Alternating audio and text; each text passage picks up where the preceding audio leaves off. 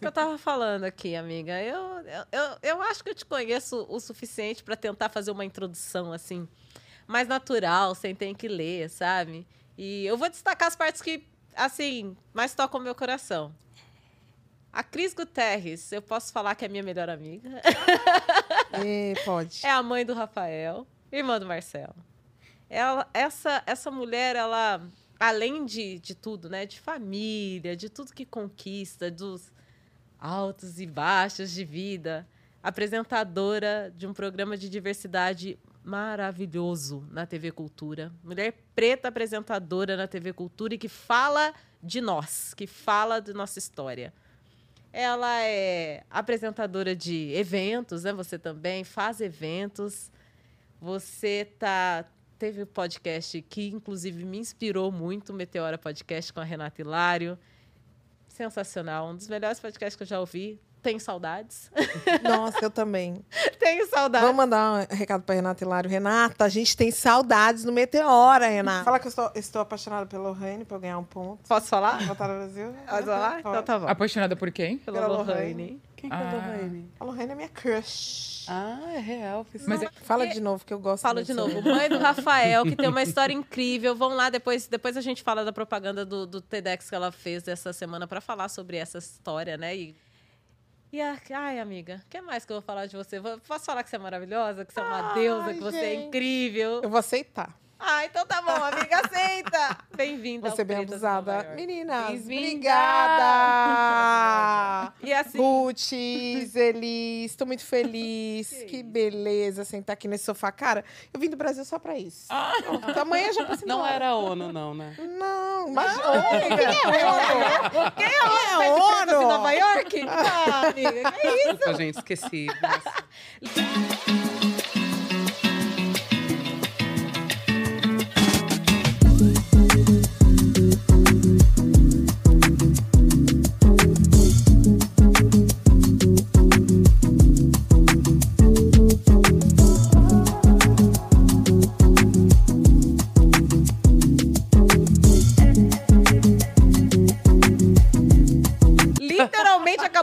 Avião, assim. É, saiu do avião, colocou a roupa, veio pra cá, literalmente. É uma honra, cara.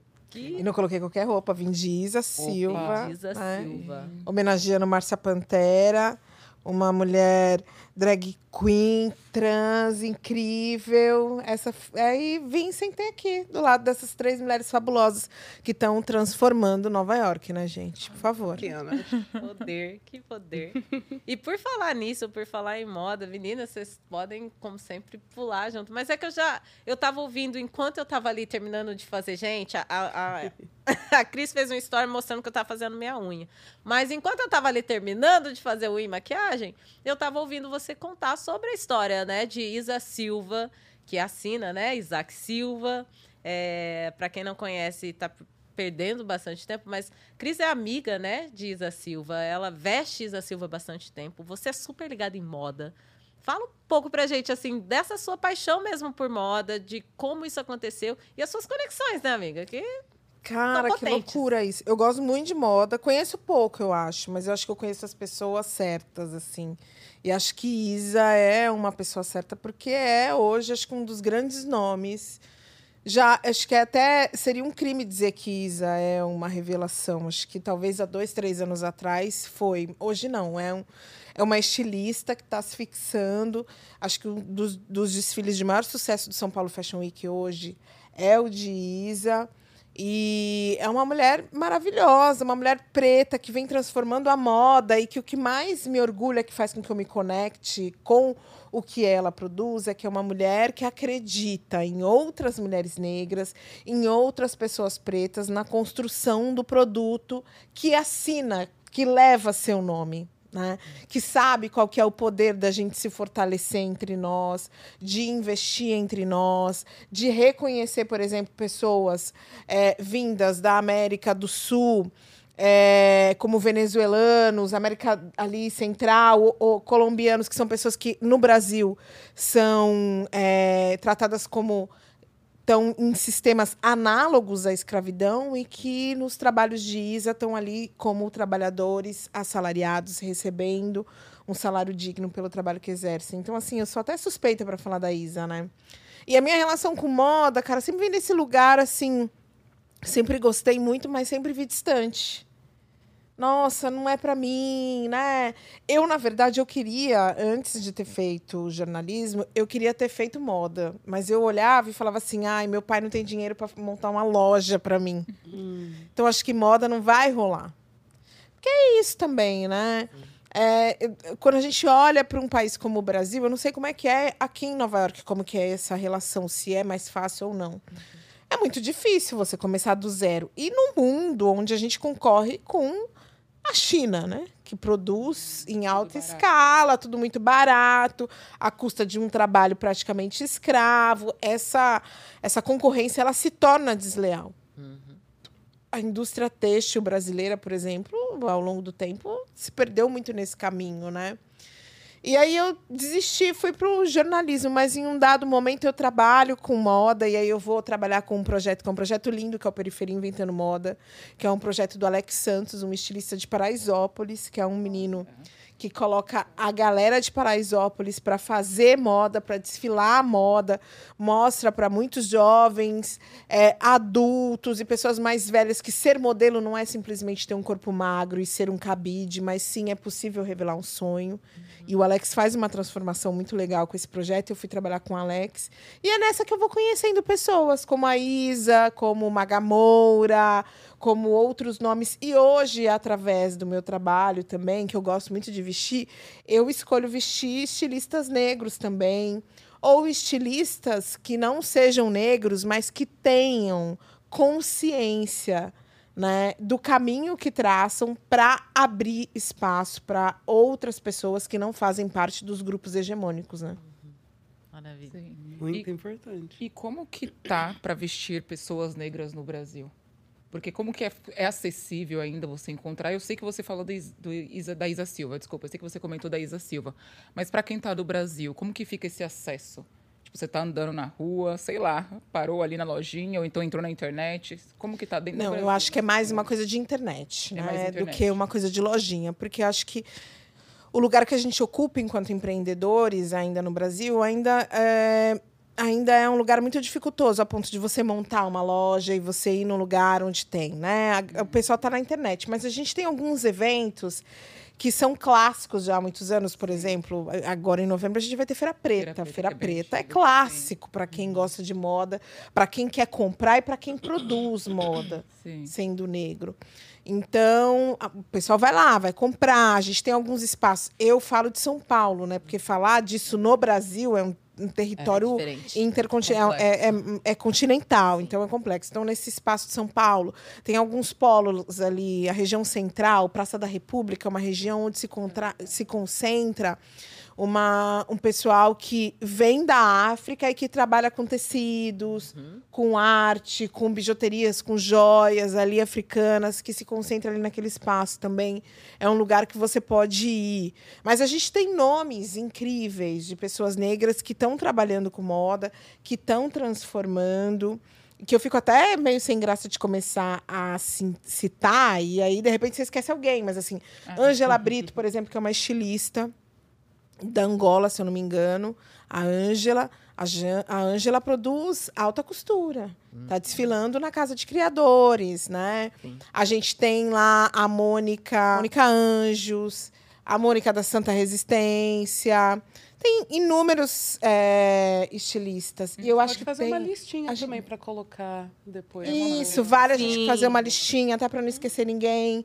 Mas assim, eu acho que tem duas pessoas que eu gosto muito, que me formam uma grande referência, que não são estilistas, mas são duas mulheres negras que eu gosto de acompanhar, produzem um conteúdo, que vestem moda. É, gente, Apartamento 03, do Luiz Cláudio, cara, uma marca fantástica, um cara de Minas. Nossa, faz cada coisa lindíssima. Eu acho que é importante falar. Luanda Vieira, que é jornalista, trabalha com moda, e Luísa Brasil. Uhum. São jornalistas negras que trabalham com moda, influencers, consultoras, mulheres que transcenderam, que não só produzem conteúdo para a internet, mas que são consultoras de grandes marcas e que estão nesse espaço fazendo a diferença na moda também. Que legal. Se a gente ficar falando de moda com a Cris aqui, eu vou te falar, a gente vai gastar a hora inteira aqui do podcast só falando só falar de, de moda. moda.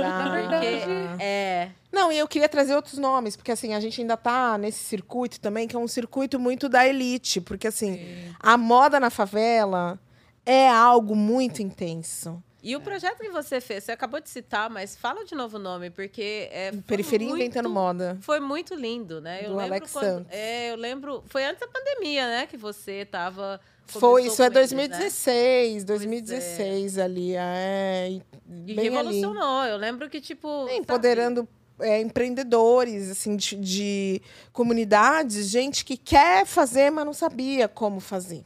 E aquelas pessoas também, é uma coisa que a gente já até falou aqui outras vezes.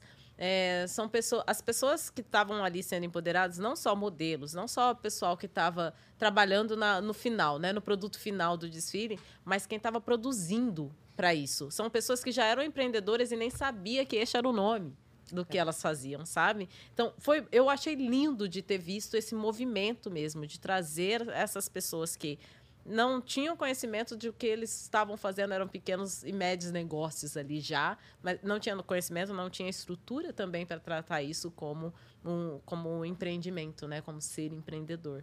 Então foi, foi lindo, parabéns, foi lindo. Não, e ali, por exemplo, eu vi hoje, eu vi pessoas que estavam ali no início de carreira, Naná Milombe, por exemplo, hoje é a stylist da Stephanie Ribeiro, apresentadora do é, é, Decora da GNT. Uhum. Essa menina é uma stylist maravilhosa, ela tem trabalhos incríveis com grandes revistas. Naquele início ali, eu lembro da Naná no, sentadinha na escadaria ali, assistindo os desfiles e vindo falar comigo. Isso. E a gente se conectando. E hoje, olha o que ela é, o que ela é grande, né? Pois é.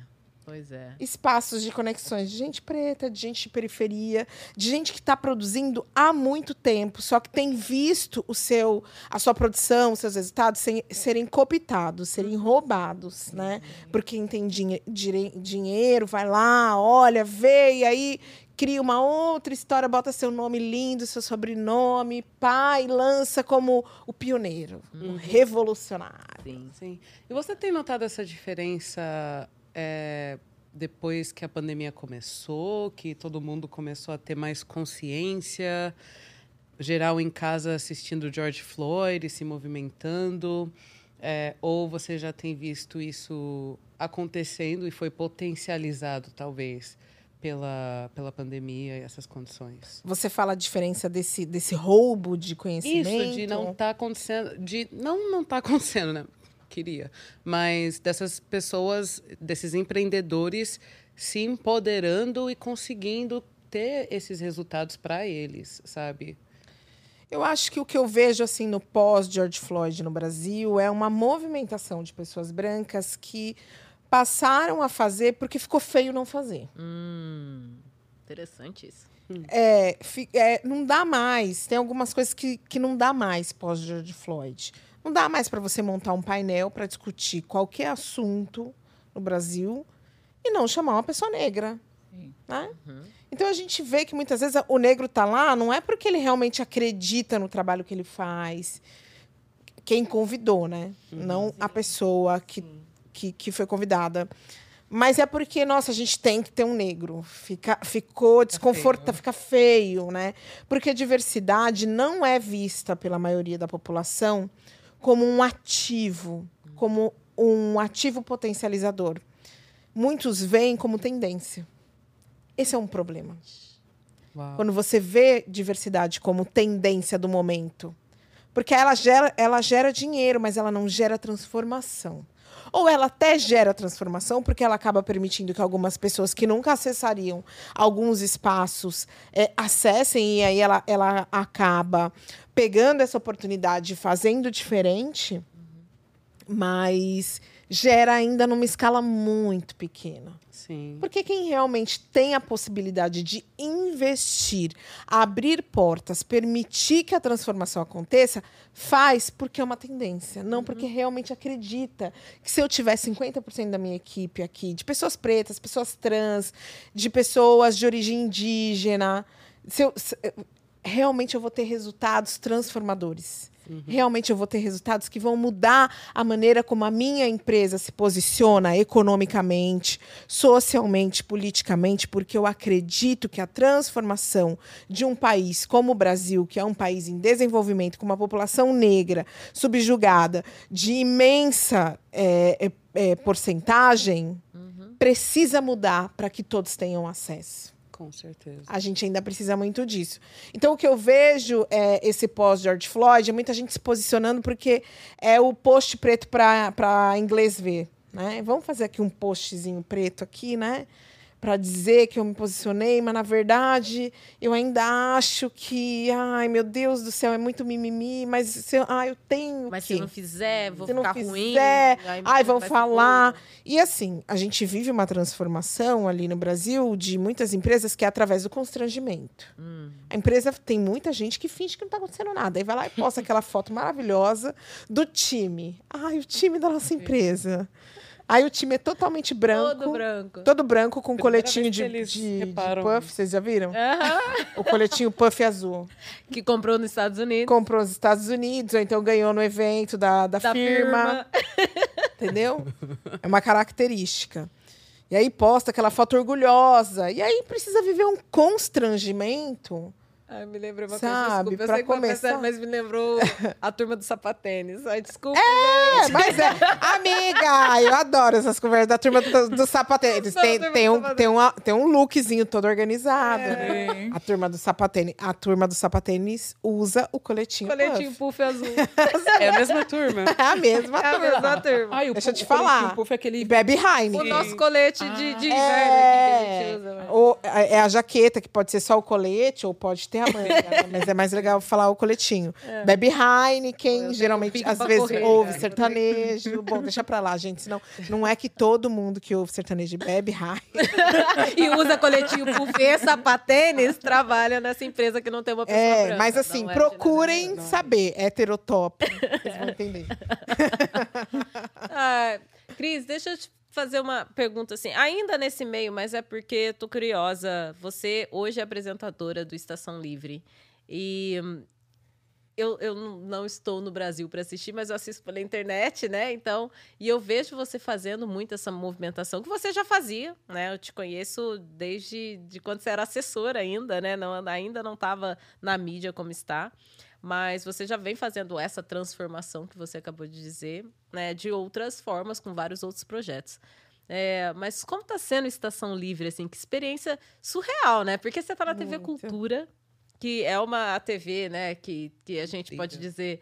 É, a gente pode dizer que é patrimônio brasileiro, essa a TV Cultura. É, uma TV pública Não e é? com reconhecimento pela qualidade do- dos produtos que ela produz, né? E Exato. você acha que a TV Cultura vem trabalhando com diversidade já tem muito tempo, né? Porque eu lembro do programa Manos e Minas, Castelo Sim, trabalha há muito tempo, mas ainda é muito pouco. É muito Embora eu pouco. trabalhe lá, não vou ter medo de bater na TV. Por favor. A Até porque é TV pouco mesmo. é Se a gente pouco. pensar na população que a É. gente tem, é pouco mesmo. Sim. muito pouco. A sim. gente. Manos e Minas era um programa incrível que foi apresentado por. Sim. Teve diferentes apresentadores, né? A Roberta Senela Dalva foi apresentadora do Manos e Minas, acho que foi a última, se eu não me engano. É, o X foi apresentador do, do Manos e Minas. E era um programa lindo, trazia o rap, cultura de rua, Sim. o street style na, na, na roupa da galera que tava ali na, na, na plateia, no apresentador né? O slam para dentro da televisão. Um programa lindo, incrível. A cultura é uma televisão que ela sempre teve preocupada com. Mas a gente ainda está falando de muito pouco. A cultura também tem há muitos anos a Didi Couto como apresentadora do Metrópolis. Tá lá né? há anos, né? Tá lá há anos. Didi é uma referência para mim de quando eu ainda estava ali engatinhando, sonhando em ser apresentadora. Então, sim, quando você me pergunta, vocês você acredita que a cultura é uma televisão que tem uma preocupação com a questão de raça, com a diversidade? Sim, ela é uma televisão, mas ela ainda assim, o que ela traz na tela é muito pouco diante de um país onde 56% da população se identifica com como uma pessoa negra, né? Ou como preto ou como pardo. Ainda a gente precisa mudar muita coisa. Sim. E aí eu gostaria de fazer uma pergunta. Como curadora também de conteúdo, que tipo de conteúdo você sente falta assim na TV brasileira, na mídia brasileira, que você acharia muito transformador, que é necessário, que é essencial para um país como o Brasil, né? Tão diverso e tão. Eu sinto plural. falta de ver pessoas pretas normalizadas na televisão. A gente ainda está ocupando um lugar muito estereotipado, sabe? Uma das coisas que eu, que eu falo muito sobre o nosso programa Estação Livre, né? Que, aliás, quero aproveitar aqui a minha, a minha estada aqui no Preta Semi falando do Estação para falar que nossa equipe é uma equipe fabulosa, maravilhosa. As pessoas que trabalham comigo, a gente tem uma equipe diversa. Eu tenho uma equipe com mulheres negras, mulheres brancas, homens negros, homens brancos. E a gente tem produzido um programa muito legal, que eu acredito que essa diversidade faz com que a gente chegue num resultado que emplaque, que, que, que, que faça com que muitas pessoas se enxerguem, né? E aí eu recebo muitas mensagens, matérias, e-mails falando: eu sofri racismo, você precisa contar minha história. Eu, fulano sofreu racismo, você precisa contar essa história. Essa história precisa ser contada? Precisa, mas eu não quero contar.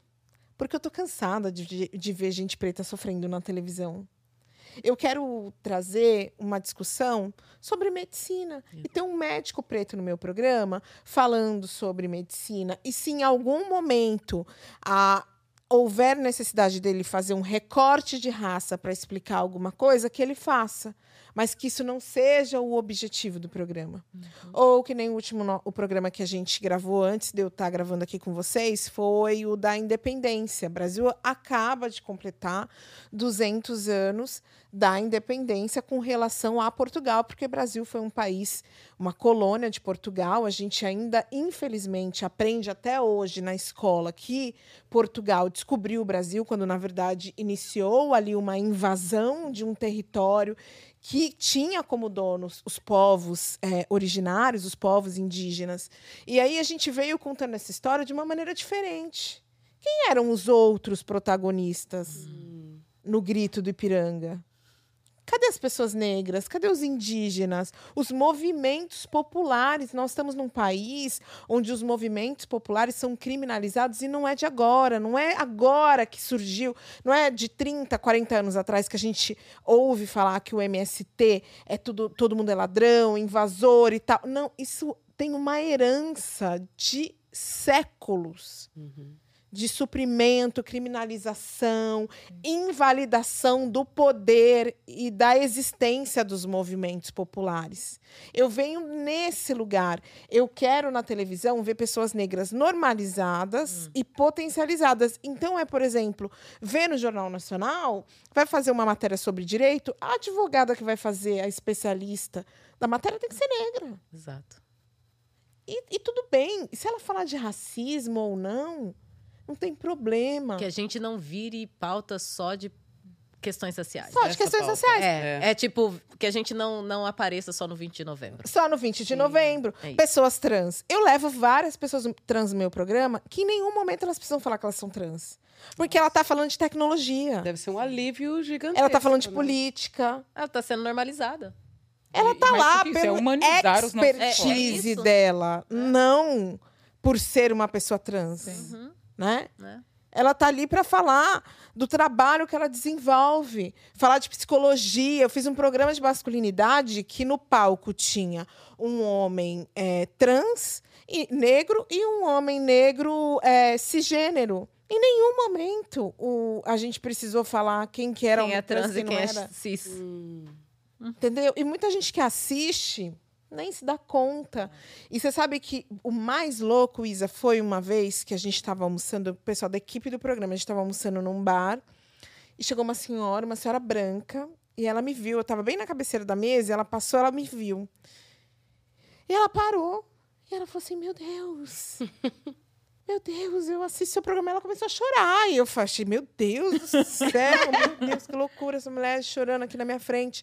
E ela estava realmente nervosa. E ela virou para mim e falou assim, cara, desde que eu comecei a assistir o seu programa, eu comecei a enxergar a população negra, as minhas atitudes, a minha relação com as pessoas no meu dia a dia de forma diferente. Hum. Eu me sinto envergonhada de muita coisa que eu já fiz. Eu estou aprendendo muito. É sobre ah. isso. É sobre letrar a população, muitas vezes. Só ela aprende. Cara, é sobre. Eu encontro pessoas na rua que falam assim para mim. Primeira vez que eu vi o seu programa, eu liguei na TV, tava mudando de canal, aí eu vi uma mulher negra com esse cabelo desse tamanho, com duas pessoas negras na tela. Eu falei, mano, tem alguma coisa errada. não é normal. Não é brasileiro. Não é Opa! Brasileiro. Eu não pago esse canal. É, eu não pago esse canal. Eu resolvi assistir. Você vê, já tá só de ver a apresentadora, ele já percebe hum. que não é o que normalmente se vê na TV brasileira. Ainda mais, eu não sou uma mulher magra, hum. meu cabelo crespo, hum. Né? Isso fala muito sobre os comportamentos que a televisão brasileira tem, que é uma das ferramentas opressoras utilizadas anos e anos para que a gente mantenha essa estrutura racial onde a população negra está sempre subordinada, sempre perde e é sempre a ponta de lança dos piores indicadores, sejam eles econômicos, sociais ou políticos no país. Sim. Ponto. É isso. E é, você poderia falar um pouquinho da importância, é, não sei a sua opinião a respeito, mas da gente também ser dono dos meios de comunicação no Brasil, num país. Cara, olha, você sabe uma coisa que eu falo, Isa, sempre.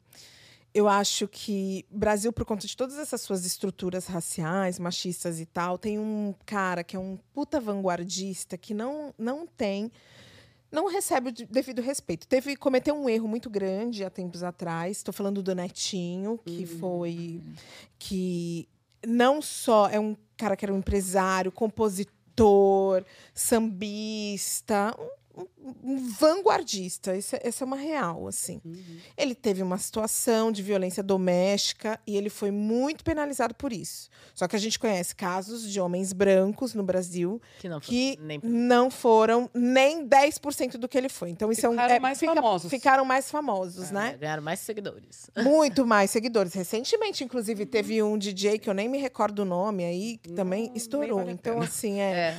Não, eu, não, eu não quero validar a atitude do Netinho, mas eu quero chamar as pessoas para uma reflexão do cancelamento que a gente, a gente é, oferece para uns e não para outros. E isso está muito relacionado com a cor da pele e com o gênero. Sim. O Netinho, lá nos anos 90, o cara tinha um canal de pessoas pretas. E ele foi um cara que tinha um salão para pessoas pretas, um eu canal fui, de televisão. Imagina, Ai, negra nossa, é. Nossa, ele tinha produtos também. produtos de cabelo. Sim. Ele tinha uma pasta de dente. É verdade, Caramba. gente. Caramba! e essas empresas eram empresas onde as pessoas negras trabalhavam, atuavam, dominavam. E, e num momento, ter um canal, uma concessão de um canal no Brasil, é um jogo de interesses. Não é qualquer pessoa, vou chegar lá e vou falar, ah, quero um canal. Não é, não é assim, não é ter dinheiro. Hum. Tem um jogo. E ele conseguiu. E ele fez. Nossa, o que, que, era o programa da princesa, gente, Sim, do Netinho? Vocês um dia de princesa, é. Um Cara, dia de princesa. Nossa, eu queria tanto ser essa princesa. Por, Por que, que eu trouxe o Netinho? Porque eu sabia que em algum momento você ia se conectar com alguma coisa que ele fez. Sim. E aí a resposta que eu tenho para te dar é sobre essa conexão. A importância da gente ter pessoas negras conduzindo os canais de televisão. Não é fácil uma pessoa negra ter um canal. É muito caro, é custoso, mas é muito fácil as redes de televisão, os grandes veículos de comunicação, sejam eles de imprensa, escrita, seja de televisão, seja de mídia online, colocarem pessoas negras em postos de comando, Sim. postos de decisão. Uhum. Porque, assim, ter um apresentador é, negro é importante, é. Mas assim, se você não tiver uma pessoa é, negra lá dentro Que cuida da- decidindo, É, que decide do que vai pro ar, né? muitas, muita- muitas das pautas vão cometer racismo, Sim. Sim. vão diminuir até mesmo aquele próprio apresentador. O meu programa hoje, o meu programa, quando a gente estreou, a diretora era Kelly Castilho, uma diretora negra. E hoje é a Andréa Goulart, que é uma mulher negra também, que já trabalha na TV Cultura há alguns anos, e a Andréa está à frente. Isso faz a maior diferença. A gente tem possibilidade de cometer erros? Sim. A gente comete. De vez em quando a é. gente comete. Outro dia a gente cometeu um erro que eu achei absurdo.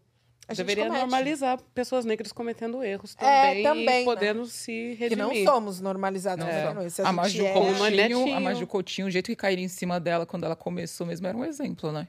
Não, Que ela não ah, poderia gente, cometer erro nenhum. Tinha que ser assim, que ser perfeição. perfeito, não pode perfeito. engasgar. É, não Michelle pode, Obama pode também. Sei que ela não é brasileira, mas. Mas essa visão. Não, É. e, e lá no Brasil, as pessoas não gostam de Michelle, porque Michelle faz careta, porque Michelle isso, porque Michelle aquilo. É, o mundo, né? Porque O é o mundo. E ela mesmo traz isso, né? Que Sim. ela não pode ser ela, ela não É. pode ser normalizada. E, e eu estendo essa nossa conversa. Agora a gente está num momento eleitoral no Brasil. A gente tem que ter pessoas pretas nas cadeiras eletivas, Congresso Nacional. Infelizmente, o meu sonho de uma pessoa negra presidente no Brasil está muito longínquo. É. Está muito longínquo. Porque é o que você estava falando também, né? Completando, Cris, o que você estava falando.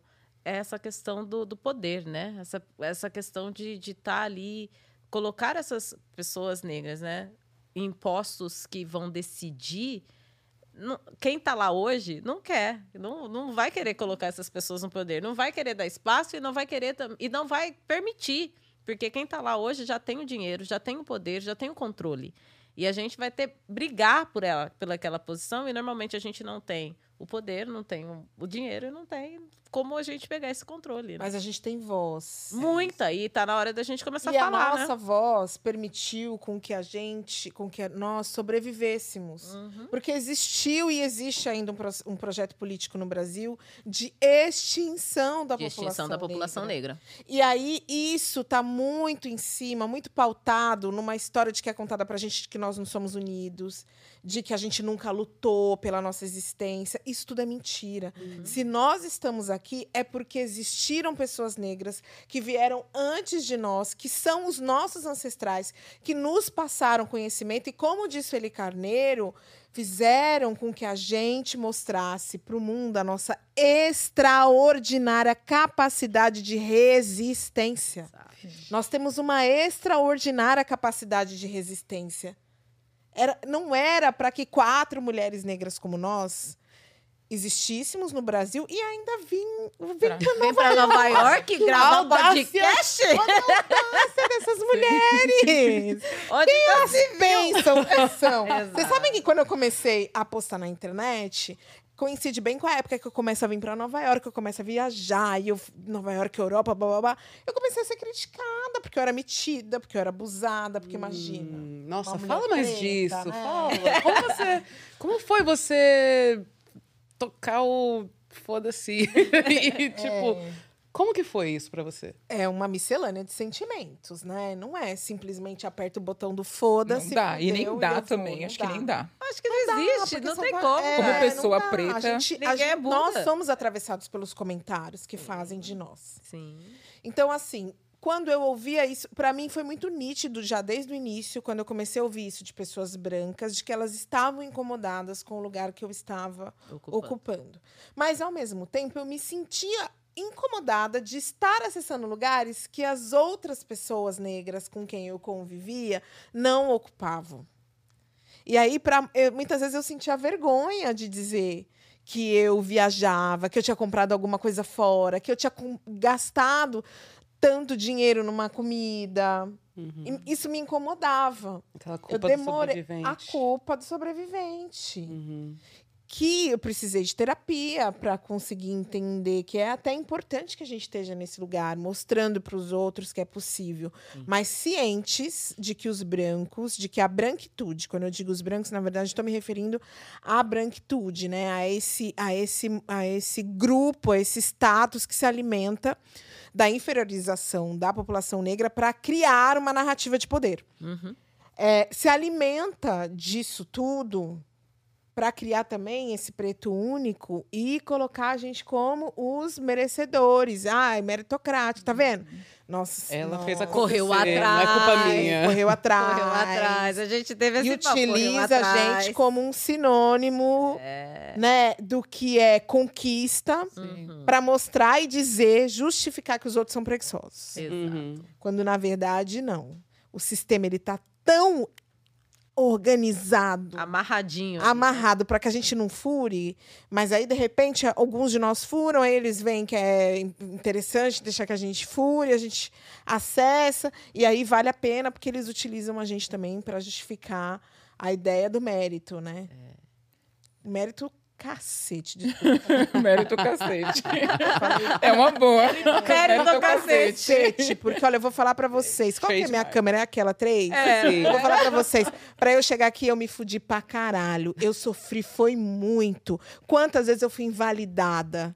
Eu fui questionada se eu era realmente boa o suficiente pra estar sentada onde eu sento, ocupar os lugares que eu ocupei, sabe? E assim, ser a única, ser a primeira. E não dá nem pra gente ser orgulhoso de ser a primeira. De ser a primeira, o primeiro negro. A gente tem que sentir vergonha. Porque assim não dá para construir histórias únicas. As histórias têm que ser coletivas. Ninguém conquista o mundo sendo único. Porque afinal de contas, se hoje na televisão brasileira a gente tem Silvio Santos, a gente tem Luciano Huck, a gente tem diversos apresentadores que são de uma mesma religião, que são judeus. Que a crítica não é com relação à religião, é com se eles estão lá é porque existe uma união. Sim. Olha. E essa união coloca essas pessoas no poder. Exato. É essa união que tem que nos colocar também. E aí eu comecei tudo isso falando da questão do, do- das eleições hoje no Brasil. A gente precisa votar em pessoas pretas, cara. Não dá mais. Tem que votar. E eu acredito, Caroline Amanda, que é uma mulher fabulosa. Caroline é terapeuta. Caroline é ativista negra, tá apresentando, não sei, nem sei, ai, Carol, me desculpa, já contei. Vai apresentar junto com a Jojo Todinho um programa de TV, de TV não, de YouTube, que elas vão falar de sexo. A Carol que abriu a minha vida. Maravilha. Carolina Amanda é, gente, vocês precisam Carolina, ver quando você tá vindo aqui mesmo? O arroba dela é arroba Ioni das Pretas. Procurem, procurem saber de Carol. A Carol que abriu minha mente para isso. E a gente precisa também colocar mulheres pretas mães nesse poder. Porque olha o que nós, mulheres pretas que somos mães, ou é, estamos fazendo pela nossa sobrevivência, pela sobrevivência dos nossos, né? A gente acabou de viver dois anos de pandemia. Quem mais sofreu foram as mulheres pretas mães. As mães pretas. As mães pretas, que tem que se articular de todas as formas, não só para cuidar do filho, para cuidar às vezes da mãe, para cuidar do pai, cuidar de alguém da família. São as mulheres que estão, a gente está falando do maior grupo populacional do Brasil, que são as mulheres negras, mas é o maior grupo também de mulheres à frente dos lares, chefes de família, sem companheiros. Essas mulheres. salários mais baixos Com os, também, mulher, os Estão lá salários mais. frente, são a base da pirâmide A base. econômica, Uhum. né? Essas mulheres precisam estar tomando decisões nos cargos eletivos. No Congresso Nacional, eu quero ver essas mulheres fazendo leis. Porque são as mulheres que movem o mundo pela margem.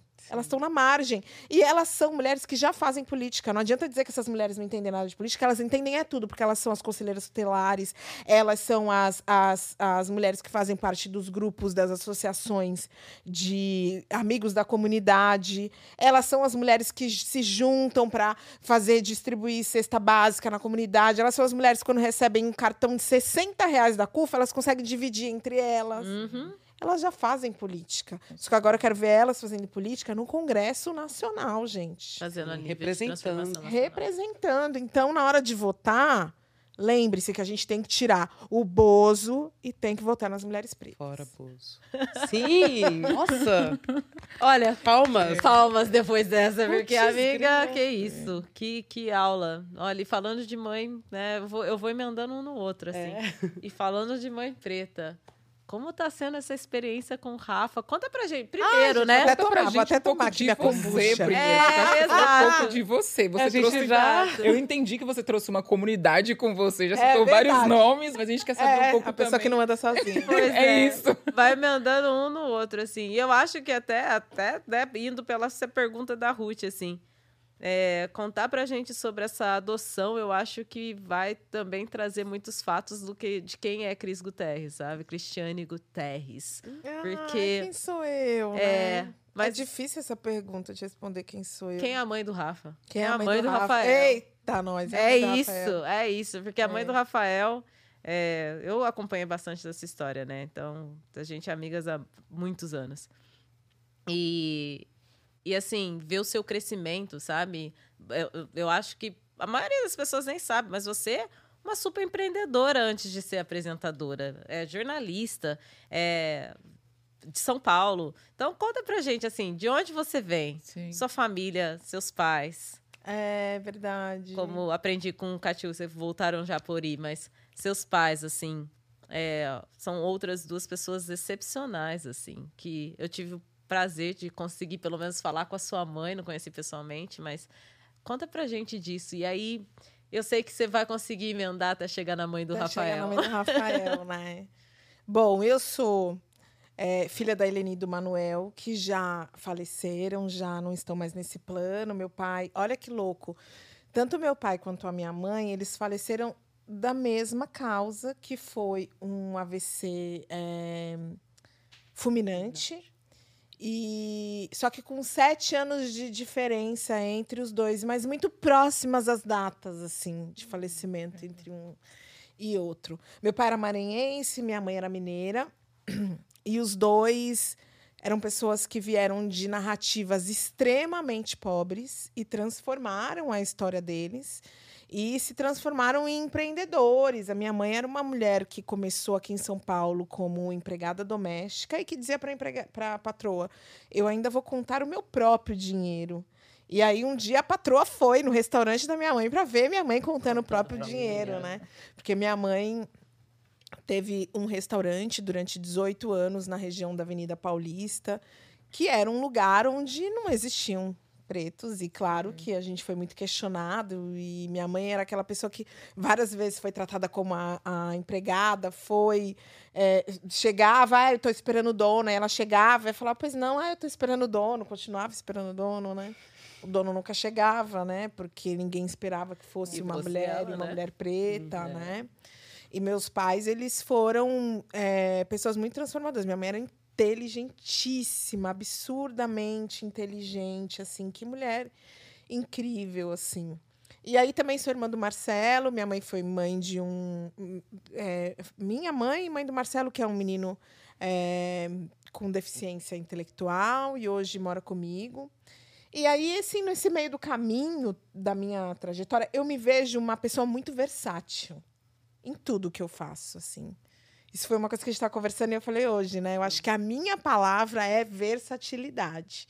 No que eu visto, na maneira como eu me comunico, eu sei que eu sento aqui no podcast e eu falo com vocês e todo mundo me entende. Eu sento na favela, todo mundo me entende. Se eu tiver que ir numa reunião é, com o prefeito, eu vou, como já fui várias vezes, porque eu trabalhei muitos anos na Prefeitura de São Paulo, e eu vou me comunicar na maneira como tem que ser. E eu também vou para vários lados assim do meu trabalho. Eu a primeira vez que eu apareci na televisão foi como líder de equipe de um reality show empreendedor em parceria é verdade da Band de reality é, show gente. da Band com a Cacau Show que eu liderei uma equipe que a gente produziu um, um produto inovador para Cacau Show e nós somos os campeões do programa assim. Essa foi a primeira vez. Então eu sou essa pessoa que eu consigo circular em vários espaços. E foi muito difícil para mim, enquanto mulher negra, entender que isso era possível, porque eu era questionada da minha capacidade o tempo inteiro. Né? Talvez se eu não fosse branca, talvez eu teria sido o tempo todo aplaudida. Mas eu fui muitas vezes questionada. É você? Você é capaz mesmo? Você consegue? Olha que loucura, né? E aí, no meio dessa jornada toda, eu sou essa mulher que queria ser mãe, mas eu nunca me imaginei grávida, gente. Hum. Nunca me imaginava grávida. E também não, não via que a ideia de um, um bebê no meu colo também era algo que estava meio distante de mim. E numa das vezes que eu vim para os Estados Unidos, não foi aqui para Nova York, foi para Orlando, na verdade, eu conectei com uma amiga que estava na fila da adoção. E aí, quando eu voltei para o Brasil, eu falei assim: cara, eu vou adotar, adotar, vou adotar, vou adotar. Isso foi 2017.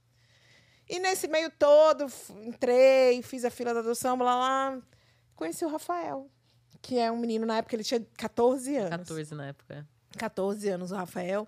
E a gente foi construindo uma história juntos, a gente foi se conectando. E o Rafael, de repente, quando eu vi, o Rafael era meu filho. Hum. E a gente morava juntos. E assim, Cara, pra mim é muito difícil falar do Rafael, porque eu babo o Rafael. Gente, vê se o Rafael é a coisa mais linda do mundo. Ele é muito eu sou, fofo. eu sou tia babona, então eu vou ficar até quieta. Tem que aparecer uma foto do Rafael. É. É. Você tem que deixar o Aliás, eu aproveitava muito convidar o fofo. pessoal para assistir. Ah, ainda não está disponível, mas em Não. breve estará o TED que eu fiz contando a minha história do, do Rafael. O. Tava disponível porque ficou o link do ao vivo, mas agora eles tiraram e vai colocar cada TED separado. Que eu Ah. conto toda essa trajetória e tem um momento também que aparece a foto do Rafa, mas vai aparecer. É, vai, Vou vou, ver. vou ter que É o arranjar o sorriso mais jeito. lindo do mundo, gente. eu vou Ele falar é. pra vocês. Eu achava que a melhor coisa do mundo era brigadeiro. Eu descobri sorriso de filho. Oh, Sorriso de Sorriso de filho, que delícia. E quando eu tô com muita raiva do Rafael, ele é tão sem vergonha que ele dá um sorriso. Ai, já sabe o truque. Ele é sem vergonha.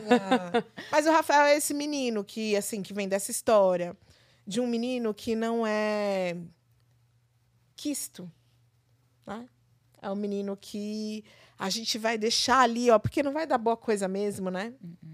A- o Brasil tem milhares de meninos como ele. Esses meninos eles estão sendo assassinados nos morros, no Rio de Janeiro, no Salvador, em São Paulo, Rio de Janeiro, Salvador, muito, Recife. São estados onde mata-se muito meninos negros, né? Meu filho, na verdade, é- ele anda com um alvo, um alvo constante na- na- nas costas. É. Porque, afinal de contas, no Brasil são 23 meninos negros sendo assassinados todos os Por dias. dia. Né? E se, se essa conta não estiver defasada, porque nós estamos falando de dados que são de antes da pandemia, e a gente está num momento no país onde o governo atual, com as suas falas e ações violentas, tem validado e oferecido um terreno fértil para o florescimento do nazifascismo e da supremacia branca no espaço brasileiro, que é algo que a gente nunca teve e que trago isso aqui muito impulsiona- impulsionada por falas de Sueli Carneiro, por exemplo.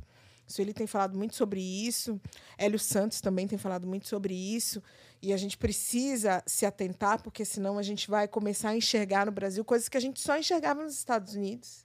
Né? E, e a gente que usava os Estados Unidos como uma um ponto de observação para dizer que não somos racistas, Uhum. né? Começamos e erroneamente, né? Que a gente não vai ter tempo aqui para explicar porque é algo muito complexo, mas erroneamente porque somos um dos países mais racistas do Sim, mundo. é, a gente começa a encontrar é, agora atitudes tão violentas e pessoas que assumidamente nazistas, supremacistas brancos, achando no Brasil um espaço de proteção Exato. Não é nem de para poder manifestação, é de não, proteção. É, para poder é mais- dizer, para poder falar, para poder defender a existência, né? E aí meu filho é esse menino que é a vítima desses grupos, né? Hum. Então eu vou falar para vocês que ter me tornado mãe também me trouxe umas angústias do caramba, Claro, medos Uau. também. né? medos medos. muito grandes. O medo de ser vó precocemente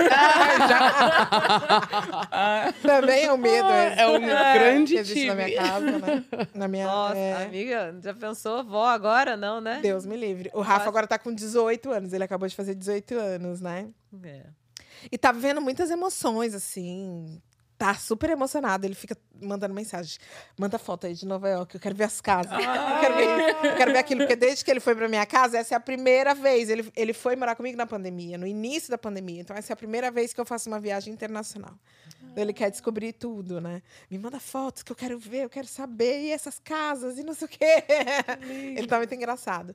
Mas ele é um menino fofíssimo, cara. Ele é incrível. Todo mundo fala bem do Rafael em todos os lugares que ele vai. E cozinha, gente. Gente. Rafa cozinha. Cozinha.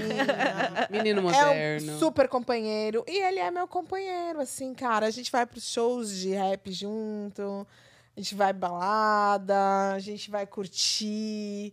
A gente tá se permitindo. E, assim, transformou minha vida de uma maneira positiva. Claro que com altos e baixos, que eu não quero, pelo amor de Deus, gente, romantizar aqui a adoção ou a maternidade, seja ela biológica, ou seja ela por adoção, ou por qualquer outra maneira que ela venha acontecer, porque também existem muitas mães que não adotam, mas que são mães, né? Às vezes a avó que cria um neto, a tia que cria um sobrinho, não tem a adoção de fato, mas tem a maternidade. Eu não quero romantizar, são altos e baixos. Eu também sinto raiva, eu também passo por vários perrengues com meu filho. O processo da adoção não foi lindo, tipo, nossa, a gente se olhou, nos apaixonamos, ai, seremos felizes para sempre. Não, foi uma construção assim com vários momentos de muito estresse. Elis, que é minha amiga, sabe exatamente como é isso. Uhum. Mas é algo que eu tenho. Eu me sinto muito satisfeita de ter me permitido Hum. viver esse, esse processo. E ter um filho tão fofo como o meu. Rafa, um beijo pra você. Ele já tá se achando muito. É, Ele né? Só fala bem dele, Ah, todos os lugares. gente, Aí ele vem com aquele sorrisão dele. Não ele... tem como, não tem como. E tem interesse por jornalismo? Não. Ah. Ele não tem. Ele acha legal, mas ele não tem, assim. Ele tá numa fase, olha que louco. O Rafa achava que não podia ser nada. Que ele sempre recebeu essa mensagem, né? De que ele não ia ser nada. Então, quando ele descobriu que ele poderia ser o que ele quisesse, então ele tá perdidão. Agora é Tem tipo assim, muita eu posso... E aí, o que, que é, eu quero? O que, que eu mas quero? o que que eu quero? Tem muita coisa. É, jornalismo tá bem longe dele, assim, bem longe.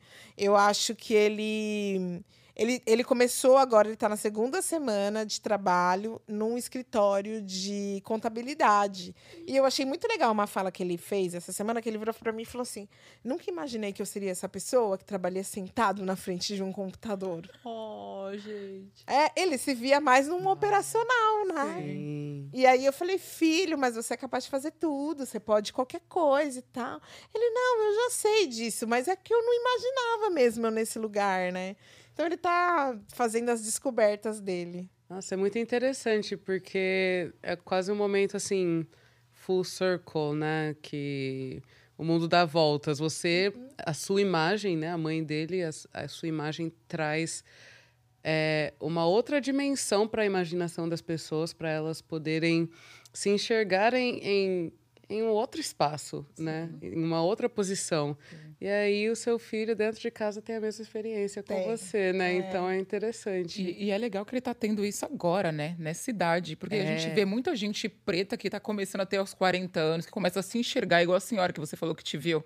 Foi uma senhora preta? Não lembro. Não, essa era Uma senhora branca. branca. Esquece. Mas, é, mas tem outras. Não, mas ainda Mas cabe, porque muitas tem, muita, gente- tem muitas Sim, histórias. De pessoas que muita se gente. enxergam numa fase adulta mesmo, sabe? E principalmente 60, quando a gente 50. fala de pessoas que nem desse não lugar, da pessoa que não é um negro retinto, que é um negro claro, né? Que aqui nos Estados Unidos eu acho que isso é colocado de uma forma mais, mais com mais tranquilidade, né? De se identificar a pessoa clara como negra, que no Brasil não tem. Sim. Né? Essa pessoa muitas vezes vai descobrir com 40 e poucos anos mesmo. É. Né? Vai descobrir assistindo o Estação Livre com a Cris É. Marques, que eu, ah, nossa, eu sou preta. E, e, nossa, eu posso ser jornalista. Com 40 anos de É, idade, a pessoa com vai falar, 40 caramba, eu de poderia ter idade. sido jornalista esse tempo sido, todo. é. Exato. Ou eu posso ser uma profissional respeitada e ter o meu cabelo como ele cresce da minha cabeça, É, sabe? exato. É As bem... questões- E, e assim, e pensando nessa, também, né? exato, e pensando nessas, nessas questões, né, como a Ruth está falando, como a Isa está falando aqui, dessa normalização, né, de, aliás, da- de, primeiro da gente saber que a gente é, depois de saber que a gente pode ser, mas uma coisa que me toca muito nessa sua, ah, na, na sua nessa parte da, da história da sua vida da adoção é que até a normalização da adoção para pessoas pretas, ela não existe. A gente pensa muito em adoção de pais brancos adotando crianças pretas ou brancas, normalmente bebê, normalmente, é, né, até, enfim, tem, a gente sabe dos casos de famosos de adoção pais brancos adotando crianças pretas ou brancas mesmo. A mai- maior parte das crianças que são procuradas para adoção são brancas, loiras, né, e, e, e nenéns recém-nascidos. E aí ver uma mulher preta em uma adoção tardia, eu acho que desperta muito isso dessa da possibilidade, sabe? De saber que a gente, a gente pode, a gente é normal, a gente poder querer adotar. A gente também adota. A gente também está nessa posição na sociedade, sabe? E que isso já é comum entre nós, na verdade, porque quantas, quantas famílias a gente conhece negras uhum. que tem sempre uma Sim. pessoa que ou foi adotada, não foi adotada legalmente, mas que é, ah, eu tenho meu meio-irmão. É. Sim, é bastante. isso. Ah, é, é da família. É, é, é, é, o que você estava falando da mãe, da, da avó que cria, né? Que da cria. avó que cria, da tia que É cria. uma maternidade, Exato. né? Você sabe que hoje no Brasil Brasil, o número de crianças disponíveis para adoção ele é seis vezes menor do que o número de pessoas disponíveis para adotar. Então, se a gente tiver 6 mil pessoas, 6 mil crianças para serem adotadas, que o número não é esse, é só uma suposição, uhum. a gente teria 36 mil pessoas querendo adotar. Só que 80% das pessoas que querem adotar, elas querem adotar uma menina com menos de 4 anos e de preferência branca. Hum.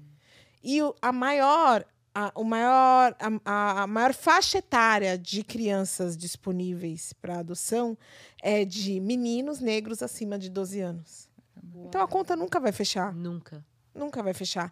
Porque as pessoas não estão disponíveis para adotar é, crianças mais velhas. Tem uma crença de que a criança mais velha ela já vem com uma história, com um comportamento que não é controlável e uma ideia de que quando você tem um bebê, você molda aquele bebê como você gostaria que ele fosse. Uhum. Que é uma ideia falsa, porque é impossível moldar alguém. Na verdade, filho a gente não molda, né? Filho a gente deixa ser. O que melhor ele puder ser. Uhum. Né? E, e, e, essa questão de não aceitar crianças negras. E tem uma coisa que eu quero aproveitar, quero falar aqui, que você trouxe, que é da adoção tardia, né? Sim. Quando a gente vai no dicionário, que a gente vê o que, que significa a palavra tardio. Hum. Tardio é o que passou do tempo. É o que Olha. não está mais na hora. Então o nome Uau, já está errado. Já é preconceituoso. É... O nome já já está completamente. Então, é, e, e tem um movimento de pessoas é, que adotam no Brasil, de grupos é, pró-adoção, para que tenha a mudança do termo. Do porque termo. esse é um termo também usado judicialmente. Uhum. Legal, se fala. Para que a gente possa falar adoção de criança e adoção de adolescentes. Porque pensando da gente não colocar como tardio, porque na nossa mente isso cria uma ideia. Nosso uhum. subconsciente está sempre trabalhando. Cria, está sempre trabalhando. É. E quando a gente se fala de disponibilidade de educar, criar, amar, não tem idade. Exato. Nunca é tarde, né? Nunca é tarde. Nunca é tarde, né? Então, essa é uma coisa também que a gente precisa. Tudo, é, são várias as questões que a gente precisa refletir. E o quanto é importante até da gente estar tá falando disso aqui no podcast, porque são assuntos que não são falados não assim. São. Uhum. Não são. Então, simplesmente. Outra coisa que me incomoda muito é a vanglorização da pessoa que adota. Hum. A pessoa que adota se tornar uma pessoa é, é, caridosa, vista como caridoso, o salvador. Hum. Isso é muito comum. Eu sou vista como salvadora. E eu não quero ocupar esse lugar é. da pessoa que salva através da adoção, porque, na verdade, a minha conexão com meu filho, eu não quis salvar a vida dele. E eu acho que muito pelo contrário, talvez ele que salve muito mais a minha. Hum. Uhum. Mas é uma é uma é um compartilhar.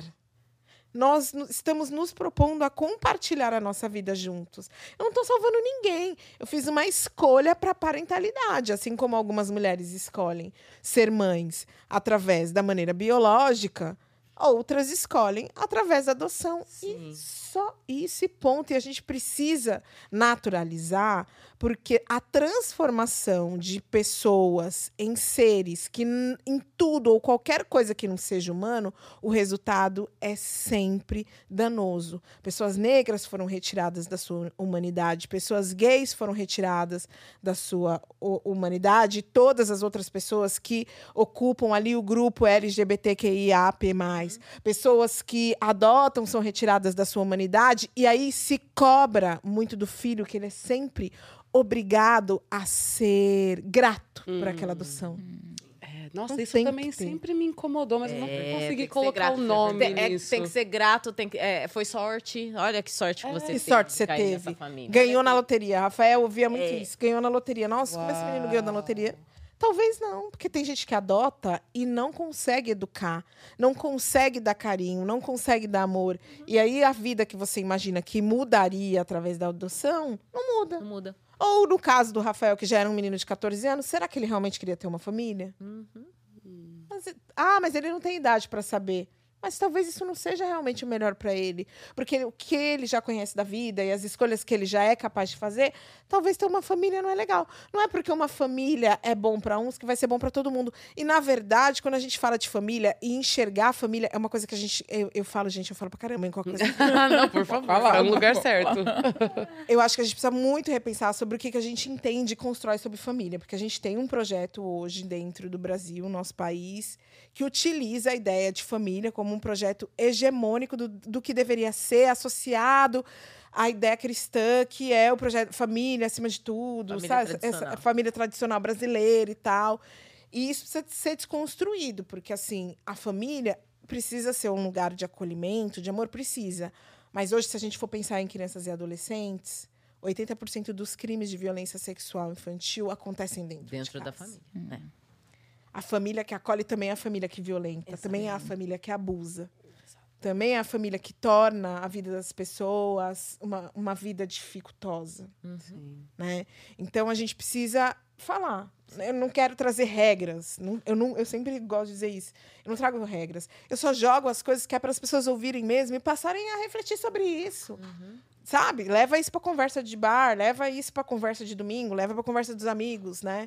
A gente não tem o que é certo e o que é errado. Hum. A gente tem ideias Uhum. e a gente tem paradigmas, a gente tem é, é, tabus, a gente tem é, maneiras de viver que a gente está vivendo ali há anos, há séculos, que precisam ser questionados e precisam ser mudados. Sim.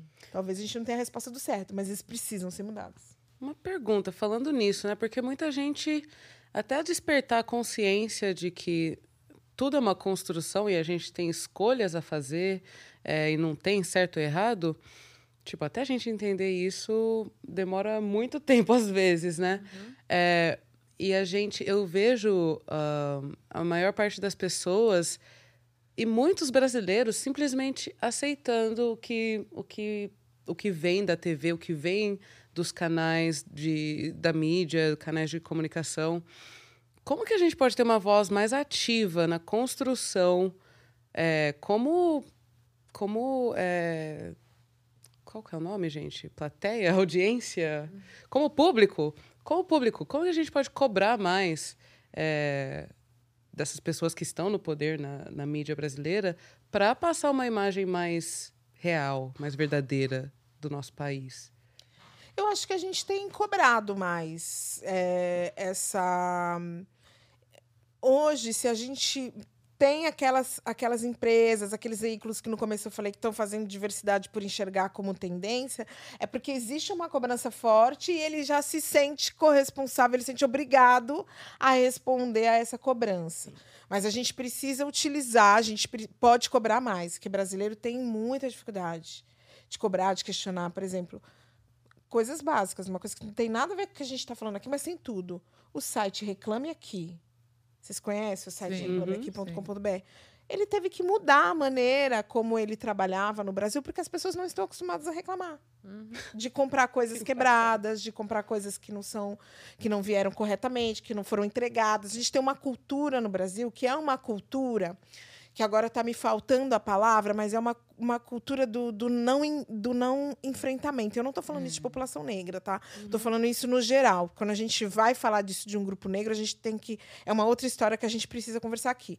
Mas é uma cultura de. Ah, sua casa tá limpa, mas a pessoa chega, você fala assim, não repara a bagunça. Uhum. É. Né? Desculpa por qualquer coisa. Desculpa qualquer tá coisa quando a pessoa está indo embora. A pessoa, você não aguenta mais, mas você coloca a vassoura atrás da porta, mas não fala, que é para não gerar um. Exatamente, gente. gente. A gente tem esse, esse, esse comportamento, né? Sim. Então, isso faz com que muitas vezes a gente demore um pouco para falar. No caso da população negra, eu acho diferente, porque assim, se não fosse a população negra falando há muitos anos, a gente hoje não teria uma virada de chave como a gente está tendo. Ainda lenta, mas é uma revolução que é preta, que é crespa, que nunca foi televisionada, mas ela sempre aconteceu, ela sempre foi suprimida, porque a gente sempre teve, desde as escadarias do municipal nos anos 70, com a formação do movimento negro unificado, desde Luísa Marim, desde Luiz Gama, escrevendo é, cartas libertando escravos com o próprio dinheiro. A gente sempre teve essa revolução preta não televisionada. Uhum. As redes sociais criam um outro terreno para nós, porque aí a gente consegue escrever contar e mostrar que a história tem outros lados. E a gente consegue formar as nossas, os nossos próprios escritos, os nossos próprios programas, como a gente está fazendo aqui hoje. Uhum. Exato. São quatro mulheres pretas sentadas produzindo o próprio programa, e são as mulheres, elas mesmas que Deveriam estar tá na TV. Que deveriam estar tá na TV. Estaremos em breve, que, chama que deveria estar na TV. Em breve, é. na TV, mas é assim, se vocês não tivessem se juntado, produzido, pagado o estúdio. Se você tivesse feito tudo, esse programa não Exato. existiria. Não. Porque a gente não tem pessoas brancas. Algumas estão começando a enxergar, que a gente já falou isso, TV Cultura está tá ali falando e tal, mas assim, ainda é muito pouco. Exato. Né? A gente precisa continuar fazendo isso. Uhum. Com mais intensidade. Acreditando, valorizando, comprando produtos de pessoas negras, Sim. investindo, consumindo. Você gosta do podcast tal?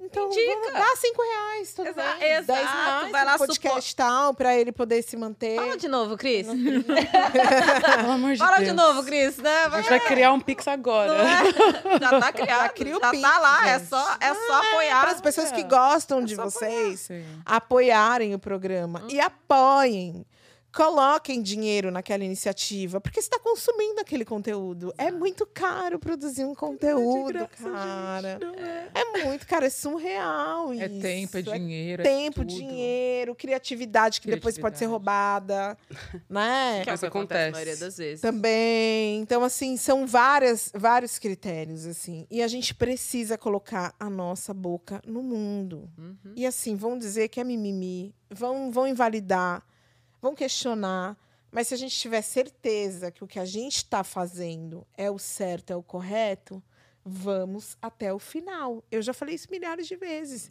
Várias vezes eu fui criticada, várias vezes, não foi poucas, muitas vezes posts meus foram atacados, já fui atacada.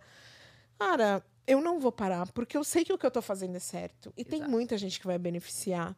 E essa cobrança tem que vir. E, e, na hora que a gente vê, foi no evento, não tem gente preta? Tem que reclamar. É. Tem que reclamar. Vai Serena, eu reclamo. Serena Williams Nossa. e tem duas pessoas isso brancas acho... entrevistar ao invés de uma preta, reclama. Reclama. reclama Mas ar. isso eu acho essencial. Você ir nos ambientes, você não se vê e você reclamar. Você usar a sua voz, igual você falou. A gente é. tem esse poder. Porque no final a gente, eu acho que acabou nos ensinando que o poder é o capital.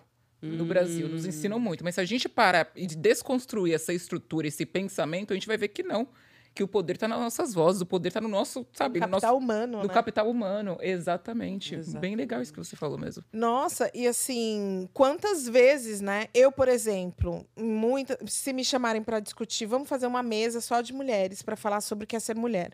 Se não tiver mulher trans, eu não vou. É. Como é que eu vou sentar numa mesa só de mulheres para falar o que é? É, é, é sobre isso. Eu, eu vou criticar, eu vou falar, olha, não vou. Hum. Sabe? Uma coisa que eu faço agora e que é fundamental que a gente faça. Não dá mais para a gente ter as pessoas convidando, vou falar diretamente para a câmera. Não dá mais para a gente convidar pessoas negras para trabalhar e não pagar para elas. Exato. Ah, é pro bono. Olha, você precisa entender que o meu evento, ele é pro bono, a gente se une. Tá Palavra do momento. Cara, permuta. 400 anos de escravidão. a permuta não acabou na mais. legal. Acabou. Fez acabou. Muito não dá mais. Aí me convida para fazer permuta. E aí eu falo que eu não vou, a pessoa ainda fala assim: "Ah, mas você pode indicar alguém?" Não, eu não posso, que eu não vou indicar uma pessoa. Eu não trabalho para você. Ah, ai, vamos fazer diversidade. A gente quer fazer uma palestra de diversidade, mas a gente não tem budget. Dá para você vir de graça? Não. Porque se você não tem budget para fazer diversidade, é porque você não acredita que diversidade tem poder transformador. Porque se você acreditasse, você colocaria dinheiro nisso. É. Isso se tornaria uhum. parte do seu plano. É. anual, da, no plano anual da sua empresa. Uhum. Temos um investimento aqui que é para diversidade. Uhum. Cara, essas transformações precisam ser feitas. E a gente precisa falar. Vou ser pintada como a chata? Vou. Uhum. Vou ser pintada, mas eu já falei para vários eventos. E assim, é claro, e, e tem que tomar muito cuidado ao falar disso, porque tem muitas pessoas negras que estão num outro patamar que o meu e que ainda não conseguem dizer alguns nãos, por exemplo, se paga muito pouco ou se não paga. Tudo bem, você vai ter seu momento de refletir, de repensar, de entender um caminho. Mas aí o recado também não é para essas pessoas. O recado não é para é, é para quem tá contratando, é quem tá pagando, né? É, tipo, me, contra... me convida para fazer, apresentar um evento que o evento é de graça, a apresentação, só que tem uma puta de uma marca farmacêutica nas costas, nas minhas costas. Ai, mas é que a gente não vai pagar. Não, mas não. Então, se você tem patrocinador, desculpa, você não tá sabendo dividir exatamente. Esse dinheiro, é, cara. Se você não vai pagar as pessoas que estão trabalhando para você, então, assim, desculpa, não vai ser eu que vou trabalhar com você. Uhum. Infelizmente, eu vou mudar. Paguem as pessoas preta, pretas pelo trabalho que elas exercem. E paguem, remunerem como se remunera uma pessoa branca. É. Que ninguém vai chegar e, e, e ter essa abertura, né? Abertamente chegar numa pessoa branca e falar. Quanto você ganhou? Não vai. Mas aí depois você descobre que você ganhou menos. Bem menos. Exato. Muito menos. Bem menos. Bem menos. Não, é. e no Brasil a gente vem de um país onde a gente é. tem uma cultura de não falar de valores. Verdade. Mas essa a gente é. não pode Que é falar. proposital também, né? Proposital. É. Imagina, cristianismo falou pra gente que os humildes herdarão o reino do céu. Tô esperando até Eu hoje. quero, eu não quero lá no céu, eu quero é aqui. Eu quero aqui, eu quero terra. É isso. O meu terreno eu quero aqui, por favor. Eu quero aqui na terra. não vou ficar passando todo esse tempo aqui, né? Sendo é. humilhados. Não. Não, não. não. Os humildes herdarão. Não quero herdar nada. eu quero o meu em dinheiro aqui, que eu vou comprar o que eu quiser. Também é essa. Não vem com permuta, não. É isso. Nossa, gente. Ai, Cris, olha, a gente já tá aqui quase estourando o tempo. Já. Tô até triste, tô até triste, porque é sempre uma aula, né? Conversar com você. Cara, que delícia. Eu tava louca pra vir. Foi maravilhoso. Oh, gente. Não, eu mandei uma mensagem pra, pra Elise e falei assim: bom, eu não quero saber. Vai ter que me convidar. não, você acha que é a pessoa mais mencionada nesse podcast que nunca tinha vindo. Exato. Porque eu falo todo podcast. A Letícia falou de você. Letícia Vidica, beijo. Letícia, beijo. Gente, aliás, eu e Letícia falar aqui. É. A gente tá com o grupo As Herdeiras da Glória Maria. Maravilhoso. é o grupo que a gente fez. Não sou jornalista, mas ok. É, é, a, agora a gente tá nessa briga lá. E aí, vamos abrir, não vamos? Mas é o grupo que a gente fez das jornalistas de TV e rádio. Uhum. Para a gente se unir, para a gente também transformar mercado, não permitir que o mercado contrate eu por 10, Elis por 8, ou então deixe de contratar Elis por 8 porque descobriu que alguém faz 4. Não, se todo mundo vai fazer 8, ele vai ser obrigado a contratar o profissional e não pelo preço, né? Fazer o mercado entender várias coisas que a gente precisa. Nós, enquanto mulheres pretas, cara, tá muito longe, né? Quase um sindicato isso. É né? quase um sindicato. E aí a gente se ama. Porque a gente, se, a gente é fã uma da outra. Sim. Ai, a gente fica se elogiando nas redes. Não, gente, a Letícia, ela. É, não, Letícia é fantástica. A stylist não. dela. E é prima dela. Socorro! o que, que é aquele cabelo? Eu me sinto até mal, que eu tô sempre mandando reação pros stories dela, gente. Não dá. Não, e a Lê tá estourando, né? A Lê tá no CNN Brasil, então, assim. É, os, é os, os, espaços que a gente precisa ocupar, né? É. Cada, cada dia, assim, eu tenho. Eu falo pra vocês, eu sou abençoada pra caramba, cara. Tem, tem, muito, tem muita gente olhando por mim lá de cima, porque é minhas amigas, né, meu? Olha só quem eu, eu tenho. Que a assim. gente que é abençoada de ser Opa. sua amiga. Oi, ah, ainda mais que eu conheci a, a, Letícia por sua causa. Verdade, né? É. Verdade, eu coloquei vocês em contato. É uhum. verdade. Que demais isso. É, conexões, é a vida. Mas ah, não queria, eu não queria acabar esse papo, não. Eu acho, e eu tinha muito mais A gente vai ter que acabar aqui, mas a gente mas... pode continuar em outros lugares. É, a gente pode Por favor, pessoal, porque... desculpa, vocês vão ficar de fora, mas a, a gente, gente, vai continuar. Acompanhe é, nos stories. É, Cris, eu falo uma frase que eu aprendi, eu ouvi de você. Aliás, eu sempre falo nesse podcast, eu aprendo muito nesse podcast. Muito mesmo, assim. E eu, e eu acredito no podcast, eu acredito nesse projeto.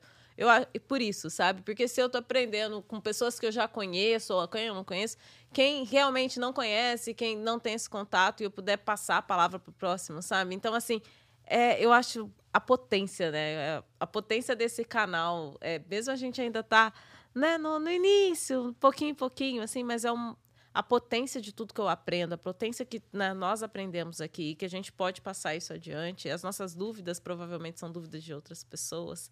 Então, é, eu acredito nisso, eu acredito que a gente está fazendo o trabalho. De ter aqui hoje, é, para mim, é uma honra, porque eu aprendi muito com você hoje. Não só em termologia, como não vou usar mais adoção tardia a partir de agora, não só na, nos termos, mas assim, cada vez que eu converso com você, eu tenho essa impressão de que eu tive uma aula, sabe? E eu sempre cito aqui no podcast que eu falo: a Cris me falou uma coisa uma vez e eu nunca vou esquecer. Quem compara, perde. Você me falou isso aqui em Nova York, numa puta conversa que a gente teve, que você ainda tava lá, ah, eu vou voltar pro Brasil, como eu vou fazer? Eu falei, vai lá e faz. Faz diferente, só faz. É. E você fez. Que é uma coisa que eu também falo muito, Elise falou para mim, faça, vai pro Brasil faz diferente. Na hora que a gente se despediu. A gente se despediu. Da minha primeira viagem em Nova York. É foi. É foi muito transformadora, gente. Pra nós duas. dias em Nova York, assim. É. Foi muito transformador. E eu me dei conta em 20 dias que eu não tinha conhecido nenhuma pessoa branca. E não que as pessoas brancas não tenham nada de potente para me ensinar, mas eu fiz uma viagem tão transformadora. Eu que vivo no Brasil, eu vivia num ambiente onde eu, eu, eu lidava com poucas pessoas negras no meu ambiente de trabalho. Sim.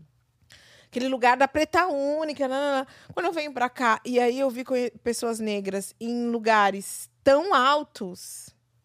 Uhum. Eu falei, putz, cara, o que, que, a gente está fazendo? O que, que a gente está fazendo? É, então também tem fez. essa frase aí. E é verdade, quem compara perde. Às vezes Sim. a gente se compara e a gente fica sempre se comparando e a gente. É muito difícil quem consegue se comparar e se colocar melhor que o outro. Uhum. Nossa, acho que eu nunca fiz. Não é? é? A gente, a gente nunca faz. Bizarro isso. A gente nunca faz. Toda... É, a gente nunca faz. Mas eu, e eu não gosto de comparação porque eu aprendi com você, mas eu vou ter que falar. Gente, essa daqui é a Oprah do Brasil. As pessoas não estão falando nada, mas eu tenho que falar. Só me falta o money. tá vindo, tá vindo, tá vindo. É a única comparação que eu tenho que fazer. Cadê o money? Quem é Cristo Tex é a Oprah do Brasil. Desculpa, gente. Eu tive que colocar lá no universo, porque é, é essa... Obrigada, Cris. Ah, antes de... Obrigada a vocês. Vocês antes são maravilhosos. Bora, porque eu não posso te deixar sair com isso. É, eu sempre pergunto para todo mundo que vem. Ah, sim. Ah, é, é verdade. O que você falaria para sua criança interior neste momento? É, eu, eu quero que você responda isso pensando o que você falaria para sua criança interior. Mas eu estava falando tudo aquilo, é, da, de tudo que eu aprendi com você e dessa nossa conversa, né, que a gente teve e que você falou que ia fazer diferente. O que você falaria para aquela Cris que estava aqui, né, que, que me falou da criança interior? Então, o que você falaria para essas duas Cris? A Cris, criança interior, interior, e a Cris que veio para cá numa imersão de 20 dias e transformou a vida, voltou para o Brasil sendo esse furacão que você é, né? Então, o que você falaria para elas? Ah, eu acho que para minha criança, eu acho que eu falaria para ela não ter tanto medo. Minha criança foi uma criança muito medrosa. Você não precisa comer tanto leite condensado assim causa desse medo. É, eu comia muito leite condensado. Nossa, eu também. Será que eu tava com medo, gente? Nossa, era muito medo. Eu sentia muito medo. E aí eu atacava na comida, né? E aí depois você vai crescendo, você vai achando outras coisas. Aí vem o álcool, vem outras substâncias. E eu fui uma pessoa que eu passei por várias dessas situações ao longo da minha vida por medo.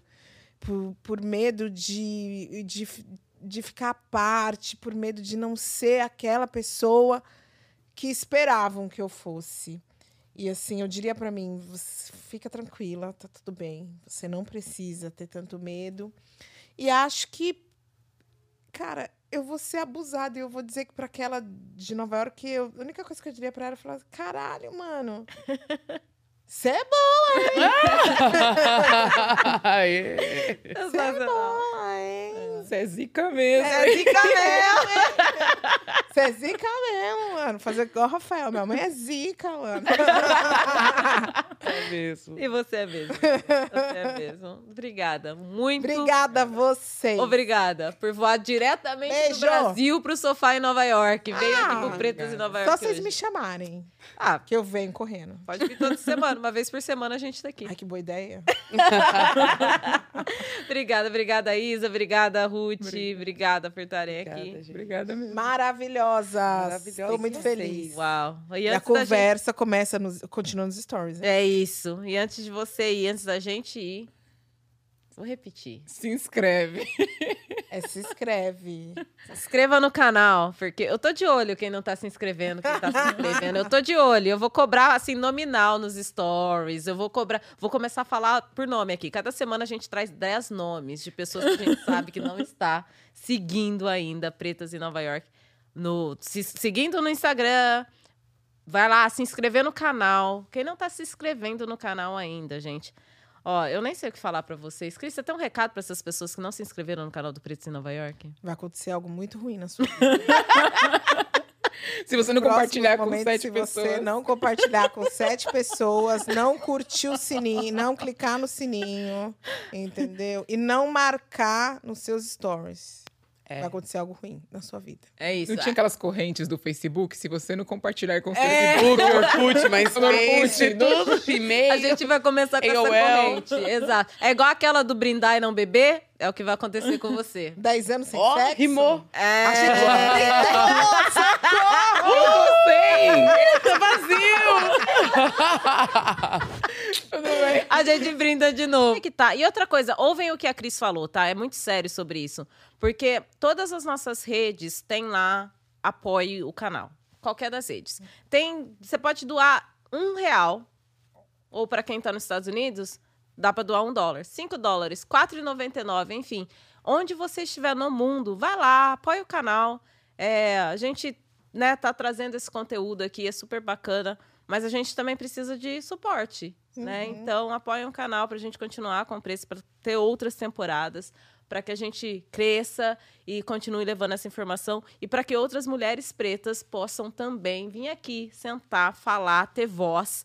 É, a gente está fazendo isso porque né, não deram esse espaço para a gente, então a gente criou o nosso próprio espaço. Mas a gente está fazendo e a gente precisa desse apoio. Então, é isso, gente. Apoie o Pretas em Nova York. Obrigada.